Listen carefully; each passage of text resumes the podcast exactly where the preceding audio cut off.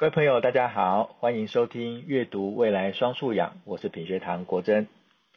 啊、呃，从过去在教学现场是以老师的教学带领着学生的学习，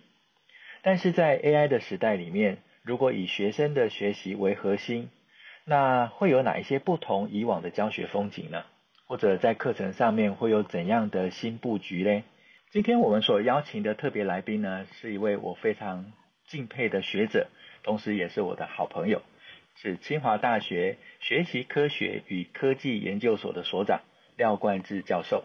那廖冠志教授呢，他今天要跟大家好好的谈谈如何看待 AI 之后未来的学习。冠志老师好，呃，国珍老师好，跟线上的 Podcast 的听众好，非常谢谢冠志兄今天来到线上跟大家聊一聊哦。我每次跟冠志老师聊天的时候，我都忍不住想要把笔记本拿出来，把很多冠志老师谈的这些观点哦记录下来，因为的确非常多，尤其在科技发展之后的教育现场，有很多新的想法，而冠志老师呢总是给我很多启发哦。冠志老师不止在教学上面，在科技领域上面钻研很深，冠志老师在阅读也是一个非常广泛而且非常棒的一个阅读者哦。那我这边想请教冠志老师啊，在你过去的阅读经验里面，有没有哪一句话给你带来很大的启发或者是力量？呃，谢谢国珍老师。我从事在研究啊，大概二十几年来，呃，碰到很多学生。那从过去在念书，从硕士、博士，包含博士论文的研究，甚至是到学术界、产业界的计划研究，碰到低潮的时候，我相信，呃，失败是很多次哈、那坦白说，呃，特别一句话的影响哈，是还蛮多句话的。但事实上，如果从这些话不断的在咀嚼、在反刍之下，呃，有句话一直在印象非常深刻，就是萤火虫的光虽然很微弱哈，但是亮着便是向黑暗挑战。这句话其实让我觉得说，其实痛苦就是一种呃很好的一个锻炼。特别我们在学术界里面哈，其实。呃，学习实事实上是要不断的要怎么样去学习付出啊？那学习付出之后，你还要再慢慢的去学会如何去静心的等待。要一旦等待成气候之后，你才有可能机会学有所成。哦，这样的一个概念呢，一直持续着让我面对学生，让我面对一个计划，不管失败跟成功的时候，特别计划如果没有通过之下，哦，呃，有一个非常好的安慰的一个效果。是，那个萤火虫的光，其实就像是我们心里面的一一点星光，在怎么样的黑暗，我们心里面都会有一个亮光，能够给我们指引，甚至给我们的力量哦。的确，这句话我也很喜欢。可能大家对冠志老师的呃学习历程不是那么样的了解。我们现在看到冠志老师是一个在学术研究上面呃非常有成果，而且在学校教学上面带出来的，不管是呃，硕士的学生或博士的学生，他们在发展上面跟给予的帮助都非常非常的大哦。但老师，你过去在学习的过程里面，是一个一路就很顺遂吗？然后另外一个是你从小就喜欢动手做实验，而且非常的自主，充满想象力啊。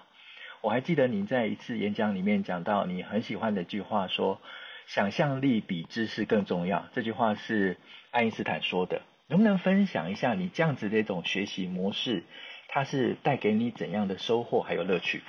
？OK，呃，我们当初听到这样的题目的时候，我就很兴奋了，因为其实事实上我发现我的学习的自主学习的方式的开头都是先从想象力出发。我相信不只是我哈，任何一个学习者刚开始的时候都会有这样的一个经验。那我我我大概每次上课的时候，我都会提一个很一个有趣的例子哦，就是从。呃，小学三年级的时候，我对于百科全书、书的百科全书的撰写的那个组成上面都很有兴趣哦。那我就试着去用程式的方式呢，去写非常多百科全书的概念。那在百科全书之前，我实在很喜欢动手做哈，特别小时候的住家后面呃荒烟蔓草，因为那时候的环境是很农村时代的。那家里有墙壁上常看到一些各位听众可能会有可能现在没看过的叫。的一种类似像脚很长的蜘蛛，大对，有点像蜘蛛的感觉。那我有点不大能信人道的哦，把它拉牙打死然后，那打死之后，我就会利用我的零用钱呢、哦，去买一些试管。其实我小时候零的零用钱最常买的东西就是试管，哦，试管，然后把拉牙尸体啊，粘塞进那个试管里面，然后加上很多醋啊、精盐啊，只要是可以捣碎的东西，我都会是直接把它放在里面。实际上，我这样的做法其实是为了想要了解，当时是为了想要了解说，任何的物质如果捣碎、搅拌之后溶解，它会怎么成为什么样的颜色？等到过一段时间，呃，开始有一些呃阅读跟学习的比较中阶的知识的时候，我发现到这是属于色彩学的色料模式的概念哦，所以我才呃借由实作方方式看到一个现象，然后再看到整个色彩学的原理，才知道这个是一种呃色调的模式的一个做法哦，那只是一个非常有趣的一个经验呢。嗯，除了这个之外，其实还有很多在其他的面向，比如说曾经在研究所里面自己在读书的阶段，呃，因为 Discovery 有一个很有趣的报道，针对百慕大三角洲的沉船之谜提出一个科学验证。那那时候我就跟我的老师在想说，哎，这件事情能不能去做一个比较有系统性的研究？那么就就跑遍了整个台北市的。的鱼缸的商店哦，去定制一个很高的鱼缸，然后借由定制的泡棉哦，跟氧气的管线哦，试着把水中的体积跟所谓的氧气的量哦，去做一个瞬瞬间的变化，然后利用沉船的浮力的概念，去看看说，呃，船会不会因此而在气泡增多的当时呢，就往下沉？那往下沉的时候，就失去了整个浮力，就就使得那个一个灾难的发生哦。那虽然这个研究呃没办法获得。很好的奖项，但事实上，这个整个研究过程让我体验到所谓研究是怎么一回事的一个做法。所以我刚刚提到说，充满想象力这件事情，呃，很明显是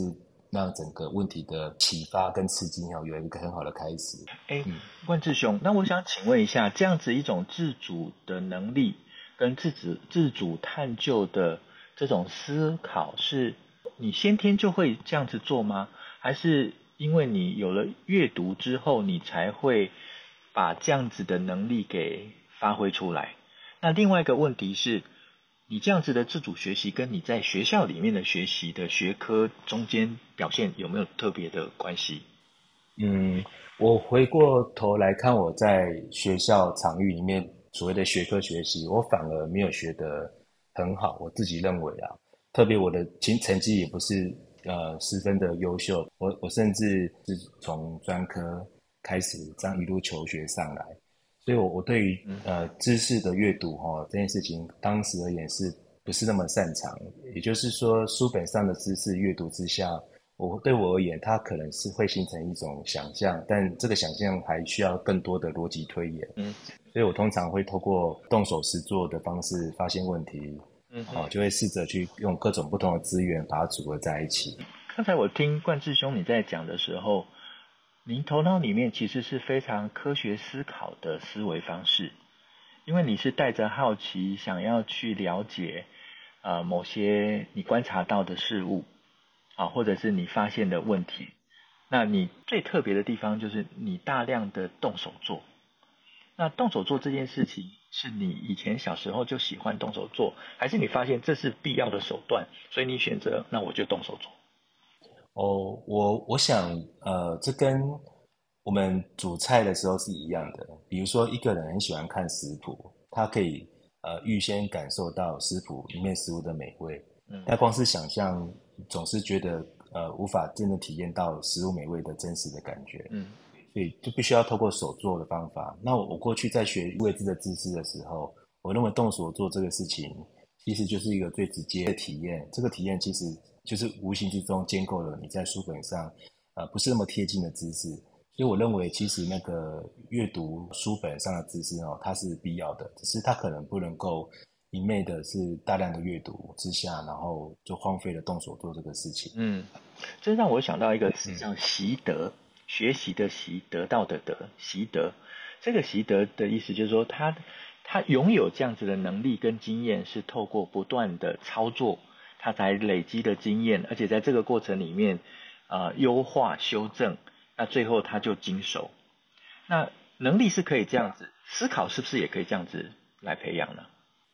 思考，我认为是可以这样来培养的，特别是在一旦我们的思考能力是建立在一个呃单纯的知识的背景之下的话，它是不够成为更为茁壮的一个想法。所以思考本身就必须要不断的刺激。那这这个刺激，它引来了一种叫做冲突的概念。所以通常我们会透过呃冲突的方法来建立思考的原型，然后再透过冲突的历程来让思考的内容更加茁壮、更加的成长。嗯，这是我的一个方式，但事实上，我到现在目前为止，我碰到一个新的议题的时候，我其实与其看任何的呃说明，我都会选择说，先再了解一下下说明的的刚开始的时候，我都会先试着动手做看看，嗯，然后从呃不断的挫败里面去得到修正的一个结果。嗯，刚才老师在讲的时候，我听到一个关键词，就是在不断的挫败中，那大家对挫败都觉得很让人沮丧。那我相信挫败对你来讲也是会沮丧，可是你怎么去面对那个沮丧呢？尤其在你还是小的时候，因为沮丧很容易让人就放弃掉了。可是你看起来不太像是一个容易放弃的孩子，为什么？我想，呃，沮丧当然是必须接受的事情，但我认为沮丧不是只有单纯的一个非常形而上的说，你我们就接受沮丧这样的事情。它其实沮丧一个背后一个很大的先天条件，就是要很热情啊。对，如果说我们对一个未知的事物愿意去花时间去学、去尝试、去动手做，即使它失败了，你也会因为热情而重新的快速的振作起来。嗯，他事实上也会因为热情的关系，所以他会非常快的回溯，让自己的那个沮丧的心情赶快降低。嗯嗯嗯，对，的确，就像我们在打球、练球一样哦，就是他会投篮不进，但是那个对于运动跟对于打球的热情，就会让我们不断的再把那个。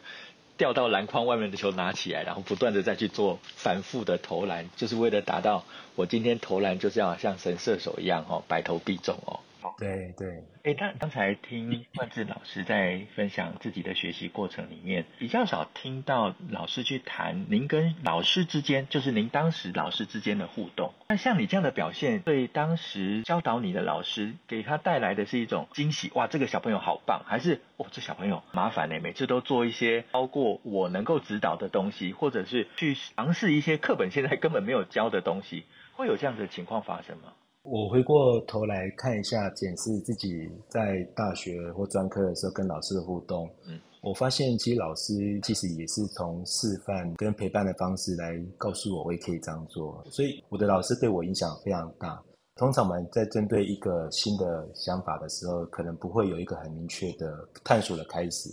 那在做的过程之中，也不会感觉到有一个具体成果。也就是说，整个过程很难明确的说出到底学了些什么。但最后，快结尾的时候，或是碰到挫败的时候，回过头来看这些问题，我们发现真正获得最大的体验是在于问题的厘清跟聚焦的过程，哈，更为明显。那所以我们把整个过程定义成是另外一个新问题的边界的发现的开始啊。所以我自己发现到，所有的老师如果碰到他不知道怎么跟我合作，或者说做指导的时候，通常我的老师选择是陪伴我去做，他提供我资源，甚至是。呃，愿意花时间来听我胡思乱想的去说哦。那特别，他也听我说完之后，也会提供一个新的他自己的观点。我很喜欢跟学生讲放风筝的原理。嗯，那风筝越飞越高之前，一定要适当的拉动哦，让整个风就有在风筝上的一个呃浮力阻力的之下，才会有越飞越高的一个现象发生。嗯，就像，老师要放风筝，那学生就像风筝的概念。嗯，哦，这是在我的过程之中常用到的一个方法。是。哎，刚才冠志老师所说放风筝的原理哦，我觉得这是一个非常带有一种诗情的描述，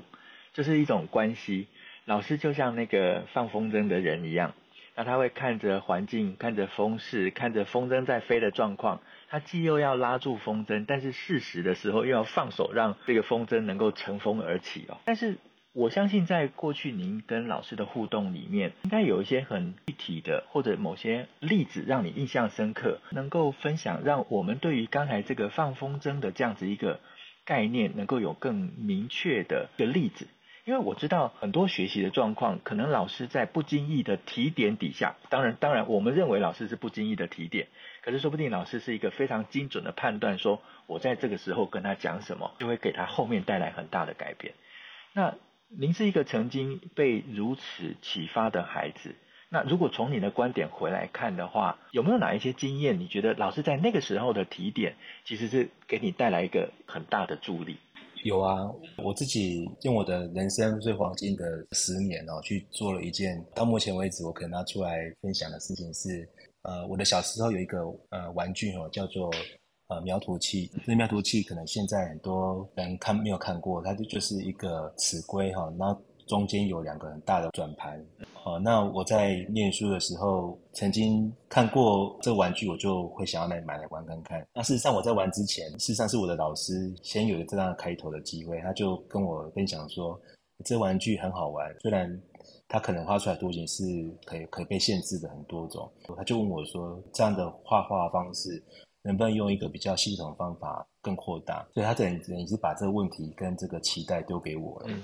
那当然，他为了要让我有兴趣哦，就试着去呃示范出不同不同的各种不同的原理啊，包括这个图会什么样的特征哦，这些图的画法有什么问题，然后就在反问我说，那我怎么去解决？也就是他试着去利用呃风筝的一个拉动的震动的方式来刺激我去往前走。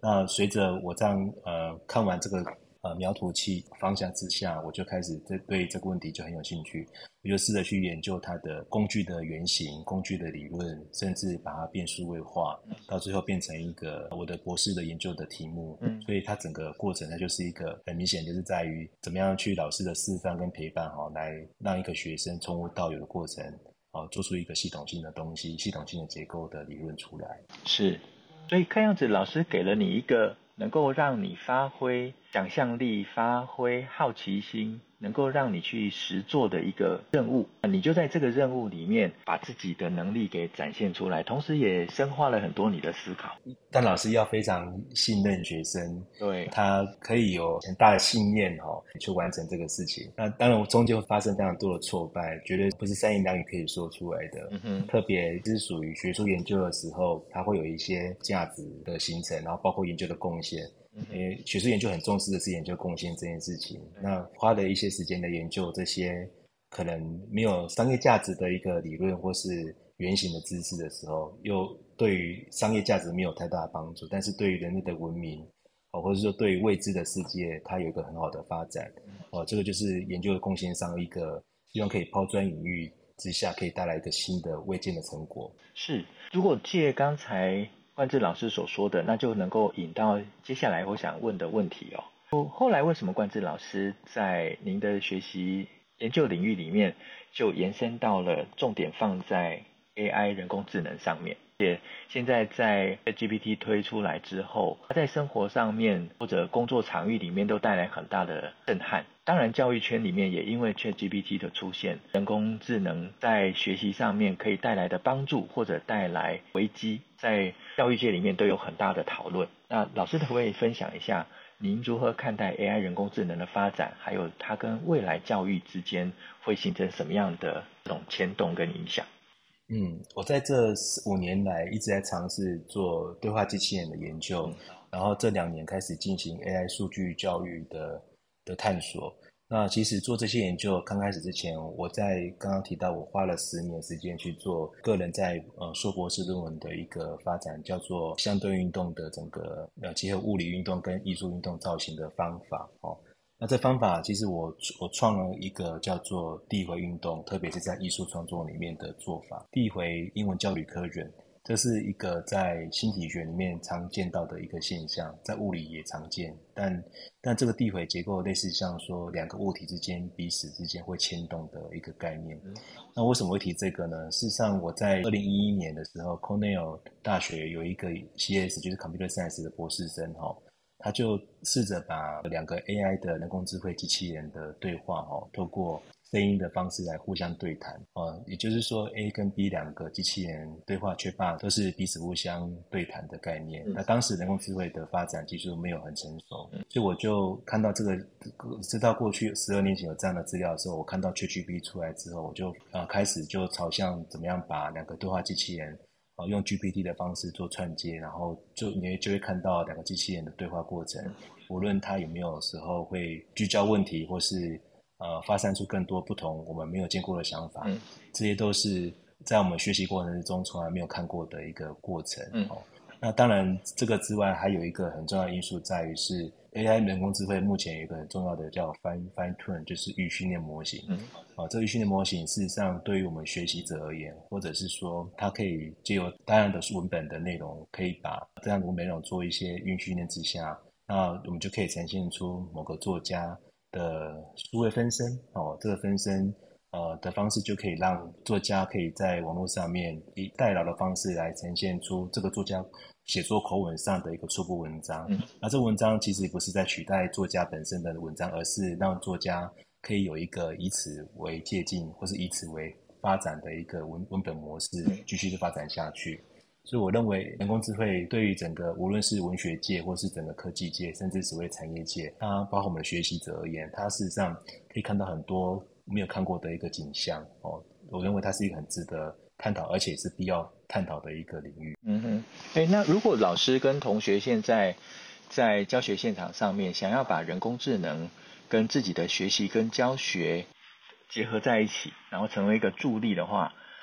关于同学他应该做好怎么样的准备，建立什么样的认知？那对于老师呢，同样的，他应该做好什么样的准备？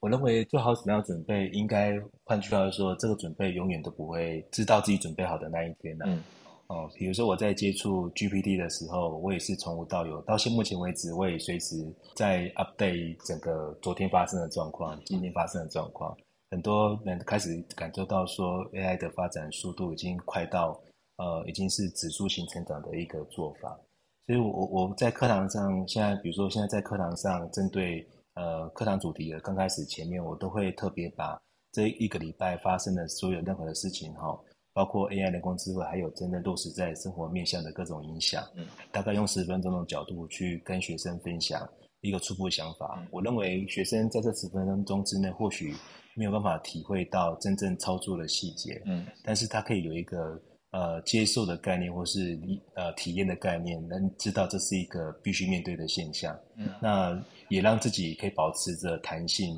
啊、呃，看到新的议题的时候，不要这么快防范的不去学习它，或是认为它可以晚点再学。嗯，啊，所以我就我觉得让学生建立一种，哎，AI 它这个浪潮是你我都必须在浪上面哦，不断的乘风破浪。嗯，这样的一个前进性是大家都必要的。嗯。我觉得，如果从刚才冠志老师的分享来看的话，其实是回到冠志老师自己在谈自己是如何自主学习的这个观点来看，就是我们就开始动手做，好，开始动手去实验。呃，AI 这件事情，它并不是一个理论上面纸上谈兵，而是真实的在生活中已经发生的呃事情了。那如果我们今天还只是在纸上去了解说，哦，什么叫做 ChatGPT？哦，它原来会有这样子的影响，但那些影响都只是纸上所看到的资讯，而不是我们真实生活上面的感受或者是经验的累积。所以回到冠志老师所说的，应该就是我们就开始做，不管是呃成功或失败也好，不管你担心的是学生拿 ChatGPT 来写作业。那如果我们今天没有看 ChatGPT 能够写出什么样的作业来，我们将来也不太有经验能够去判断到底学生作业是 GPT 写的还是学生自己写的。我想所有的对于未知的了解，对于学习的掌握，今天冠志老师讲了一个非常关键的一句话，就是那就开始去做，去实验，自己亲身去做。我昨天刚好也跟学生在做一个专题的报告。就是去用实验的方式去验证 ChatGPT 会不会说谎，嗯，哦，这件事情，这好有趣哦。呃，我们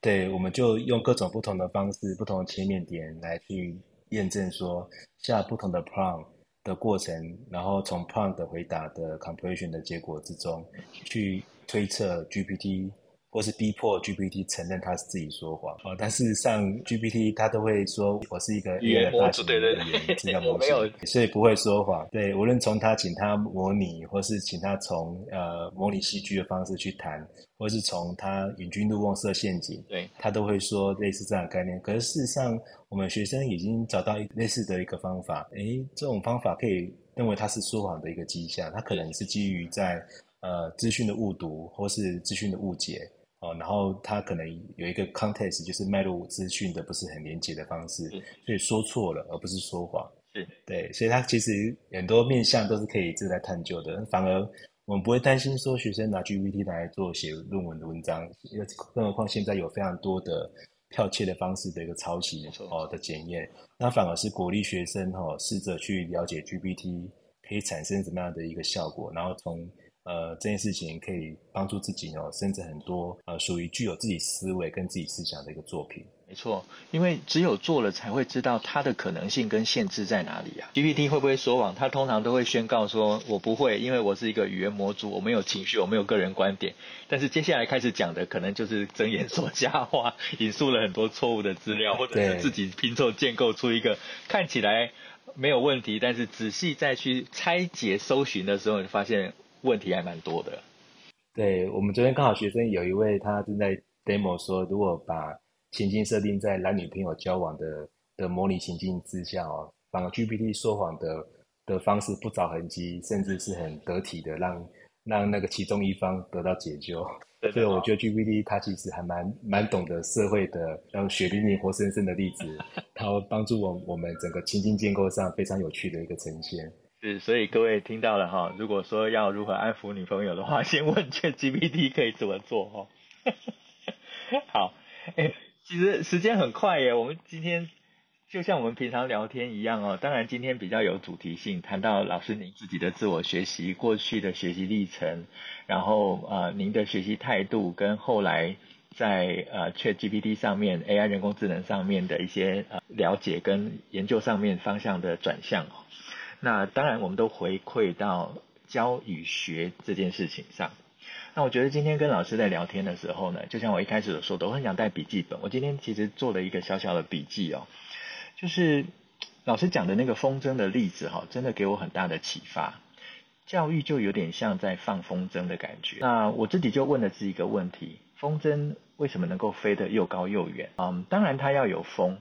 可是有风，风筝会乱飞。风筝要能够飞得又高又远，而且在适当的时候要能够缓和下来，在时机合适的时候要把线放开，能够让它迎风高飞哈。其实关键在于放风筝的那个人。所以老师做了一个非常贴切的比喻，风筝就是我们的孩子，那老师就是那个放风筝的人。但我们如何拿捏在我们手中的那条线，又如何能够适时的掌握我们外在环境的转变？让孩子能够乘风而起，我觉得这是老师在教学上面最大的考验，但也是最大的这个贡献都在这个地方哦。那我今天其实很谢谢冠志老师啊，我知道冠志老师行程非常忙啊，感谢冠志老师今天拨冗在线上跟我们聊天，我在这里面呢获得许多的启发。那我相信各位在听的过程里面，如果让自己再沉淀一下。回味一下冠志老师所说的关于自主学习的内容，或许我们在同学的身上就会看到另外的可能性哦。那今天时间不够，没有办法让冠志老师好好的再去说明 AI 跟学习之间、跟教学之间未来的发展。那如果观众喜欢我们的内容，啊、欢迎各位订阅、留言、分享。那冠志老师，我们就先跟各位朋友说再见。谢谢国珍老师，谢谢各位听众，谢谢，谢谢冠志老师，谢谢各位听众朋友，那我们就下次再聊，拜拜。